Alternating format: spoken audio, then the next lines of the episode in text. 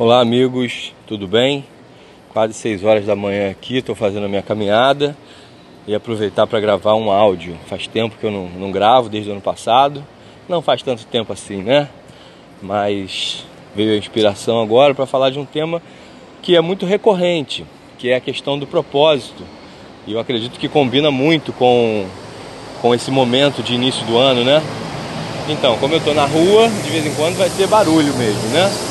Eu achei que por ser tão cedo não ia ter tanto, mas enfim, vamos lá. É, propósito tem duas dimensões. A primeira dimensão é aquela que tem é, a ver com missão de vida, né? O que, que eu vim fazer na, nesse mundo? Qual é o meu propósito de vida? Aqui eu vim servir. Então esse é um pensamento muito importante e que vale a pena toda a nossa dedicação para chegar nesse entendimento, porque isso baliza a nossa vida, direciona nossa maneira de ser no mundo, acho fundamental. Missão de vida. Se você não fez isso ainda, sempre está em tempo, não importa a idade que você tenha. E a segunda maneira de encarar essa palavra é a coisa mais pontual, né? Como o propósito para esse meu ano? que aí a gente poderia chamar também de metas, de objetivo, mas já que estamos usando a palavra propósito, vamos continuar usando. Então, muitas vezes a gente faz as tais resoluções de ano novo e aquela história toda, nem sempre realiza, mas mesmo assim é importante você fazer suas resoluções, estabelecer o seu propósito. O que eu tenho de novo assim para acrescentar, não sei nem se é exatamente novo, mas não é o mais comum, pelo menos, é... não faça uma lista grande de muitas coisas. Faça uma análise assim no momento de silêncio, o que que realmente vai fazer diferença na sua vida? O que que ao final do ano de 2020, você tendo concluído, vai te dar uma sensação de verdade, de satisfação e de realização pessoal.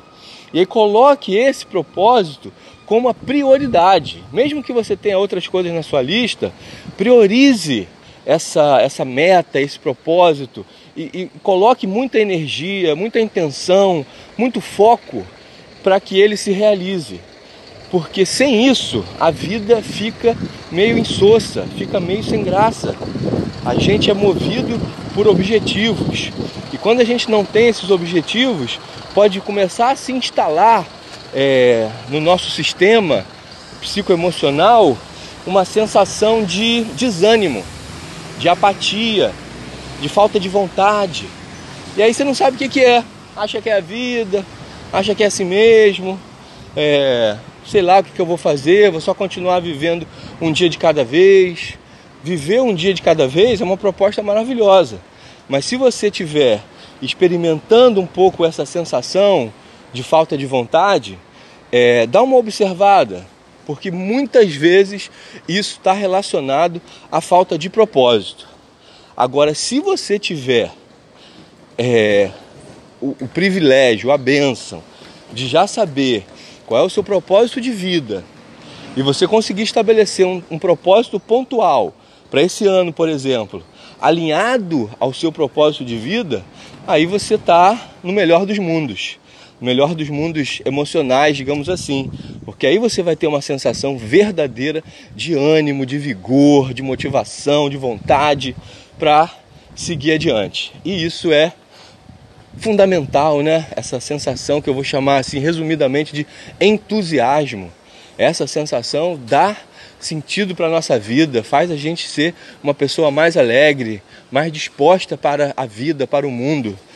Então, meus amigos, propósito, vamos refletir aí sobre isso e fazer o movimento necessário, caso ainda não tenha feito, beleza?